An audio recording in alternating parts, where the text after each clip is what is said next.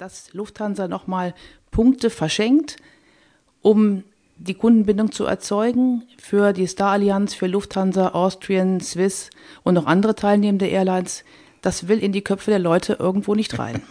ja, ist verrückt. So, und da hast du jetzt äh, in dir überlegt, okay, ähm, dann äh, gehe ich noch mal tiefer rein und arbeite mit Empfehlungen, ganz bewusst mit, mit äh, Empfehlungsmarketing, so haben wir ja auch diese Ausgabe heute genannt. Und ich bin schon gespannt, mal deine Ideen einzusammeln und zu hören, was ist denn aus deiner Sicht ähm, zu tun, um ein gutes Empfehlungsmarketing hinzukriegen, wenn die Kaltakquise alleine, kann man ja trotzdem machen, aber wenn die Kaltakquise alleine nicht genau die Ergebnisse liefert, die man haben will. Ähm, lass uns mal definieren, was ist Empfehlungsmarketing aus deiner Sicht? Empfehlungsmarketing ist ein, ein Vertriebskanal, ein Instrument, um professionell mit System an Neukunden zu kommen. Mhm. Okay.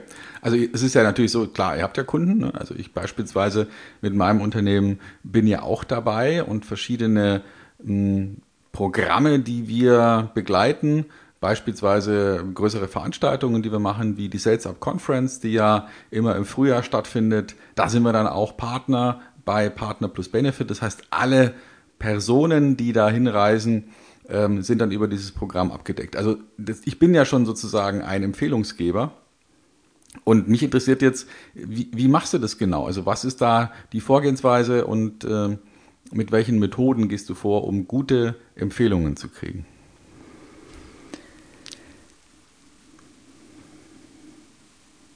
Ja, grundsätzlich gehört die Empfehlungsfrage in jedes Gespräch, was ich mit einem zufriedenen Kunden, mit einem Bestandskunden führe wenn abgeklärt ist, ob er in dem Programm glücklich ist, gut aufgehoben ist, ähm, durch die Betreuung, durch die Punkte optimal weiß, wie es funktioniert, dann kommt immer die Frage, wer fällt Ihnen jetzt spontan noch ein, der von diesem Programm auch profitieren kann, dem Sie das wünschen, dem Sie eine gute Kundenbetreuung gönnen und mhm. das wirklich routinemäßig bei jedem Gespräch. Mhm. Okay, also das heißt, wenn ich mit einem bestehenden Kunden nochmal zu tun habe, dass auf meinem Zettel nicht nur steht, Mensch, wie geht's Ihnen heute, sondern dass auf meinem Zettel auch nochmal ein Hinweis steht, Achtung, nicht vergessen, eine Empfehlung abholen.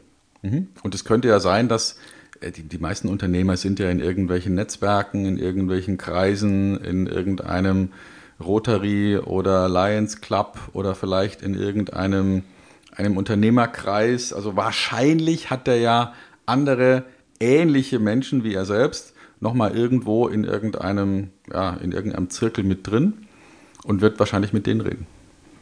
Ja, oder der erste Kontakt dann auch schon im Flugzeug, wenn man darüber redet, dass man diesen Flug dann vielleicht mit seinen Benefitpunkten bezahlt hat okay. und zufällig mit seinem Sitznachbarn redet und auch da geht so eine Empfehlung ziemlich schnell.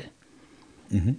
Okay, also das heißt, ähm, die, die Hoffnung ist, dass jemand, der gezielt angesprochen wird auf Empfehlungen und auf die Frage, wen könnten Sie da jetzt ähm, vielleicht möglicherweise noch nennen, ähm, dass der, ja, dass, dass der das auch wirklich tut.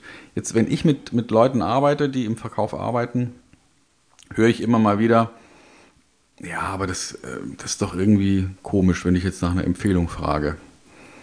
Ähm, die denken, also deren, deren Haltung ist, dass das klingt irgendwie nach Betteln oder das klingt irgendwie nach sich anbiedern oder sowas in der Art.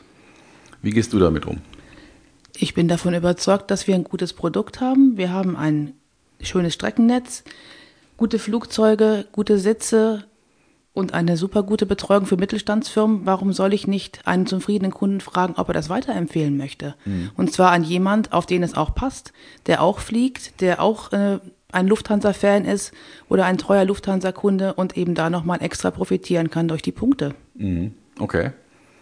Also das heißt, wenn ich davon überzeugt bin, dann siehst du erstmal gar keinen, gar keinen Grund, da jetzt irgendwie sich anzustellen oder. Ähm, oder ich glaube, das Problem ist immer im Kopf desjenigen, der danach fragen muss. Mhm. Und wenn ich damit ein Problem habe, was für was ich stehe, wo ich arbeite, dann kann ich auch diese Frage nicht ohne eine Hemmung stellen. Mhm. Okay. Also das heißt, der erste Schritt wäre mal, ich muss auch wirklich selber davon überzeugt sein. Ich muss denken, Mensch, das, das Produkt kann ich, kann ich selbst weiterempfehlen oder ich kenne zumindest genügende, die es gut finden. Und aus der Perspektive heraus, was soll schon passieren, wenn ich jemanden frage, könnten Sie uns da bei Gelegenheit mal weiterempfehlen? Oder wen haben Sie jetzt nochmal mit im, im